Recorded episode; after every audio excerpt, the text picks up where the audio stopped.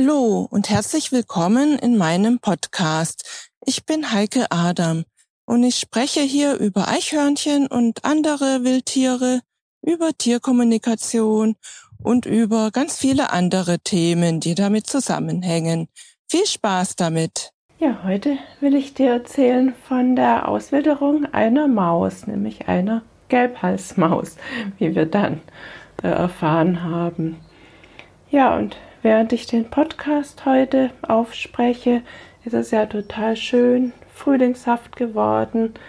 Im Garten draußen, da sehe ich zwei äh, Schwanzmeisen fliegen gerade hier rum.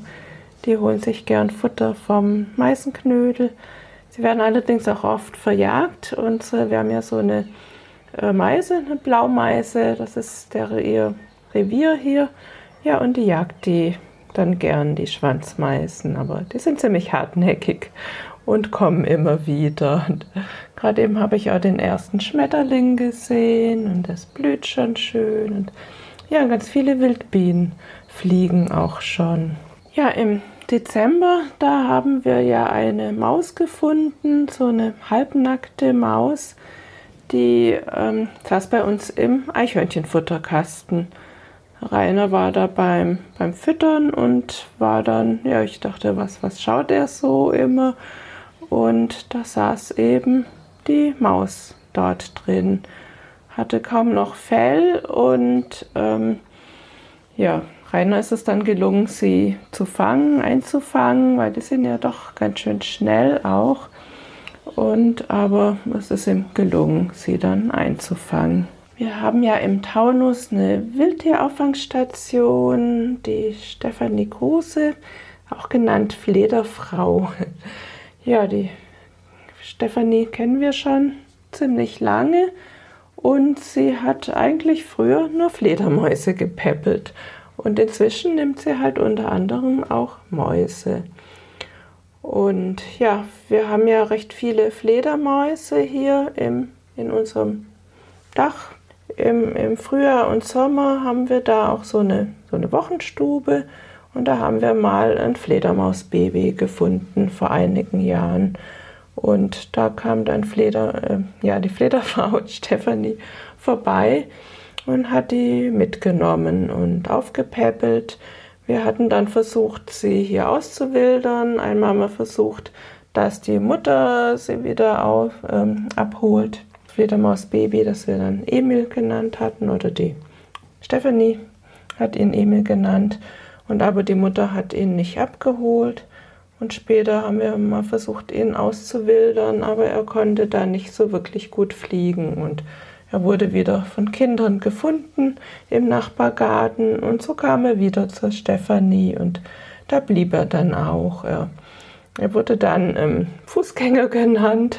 Er lebte dort ähm, mit einem Kumpel zusammen dann bei Stefanie ganz lange. Und ja, ihm ging es sehr gut dort. Ja, Stefanie hat dann eben die Maus genommen. Wir haben ihn Nico Mausi genannt, weil wir ihn halt an Nikolaus gefunden haben und äh, fanden, dass das doch auch ein schöner Name ist für, für eine Maus. Und ähm, Stefanie hat dann gesagt, dass es eine Gelbhalsmaus ist. Ähm, das war ja nicht zu erkennen und wir kennen uns eh nicht so aus bei den Mäusen. Waldmäuse haben wir auch. Und das ist halt eine Gelbhalsmaus. Und Stefanie hat dann ähm, festgestellt, dass er ganz viele Läuse hatte und hat ihn halt entsprechend dann behandelt. Ja, sein Fell wuchs dann auch schön wieder nach.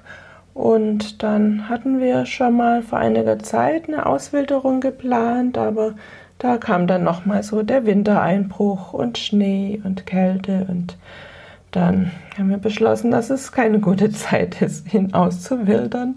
Und da blieb er, blieb er nochmal bei Stefanie eben, ähm, bei Vollpension. Ja, und gestern war es dann endlich soweit. Nico Mausi dürfte ausgewildert werden.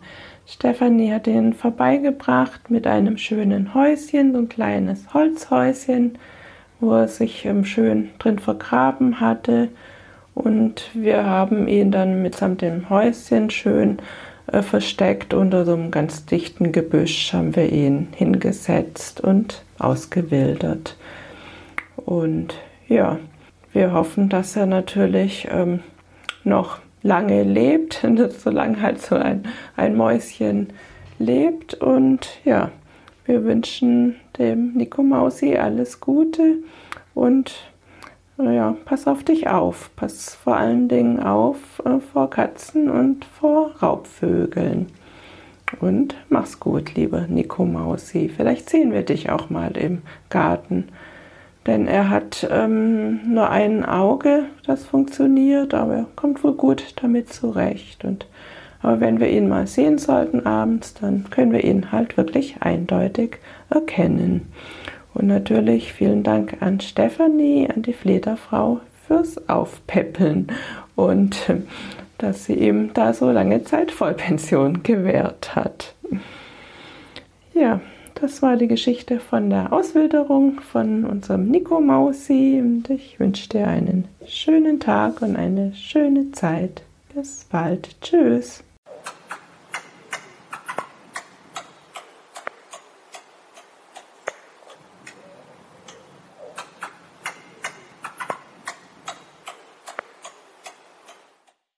Ich hoffe, dir hat diese Episode so gut gefallen wie dem Eichhörnchen. Wenn du keine Episode verpassen willst, ja, dann freue ich mich, wenn du meinen Podcast abonnierst.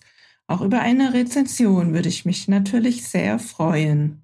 Weitere Informationen zu Eichhörnchen findest du auf meiner Homepage unter www.eichhörnchenblog.de. Auf meiner Homepage findest du auch meinen Eichhörnchen-Shop mit allen meinen Produkten, vom Buch über die Kalender bis hin zu T-Shirts und auch die Links zu Facebook und Instagram und YouTube. Bis zur nächsten Folge. Tschüss.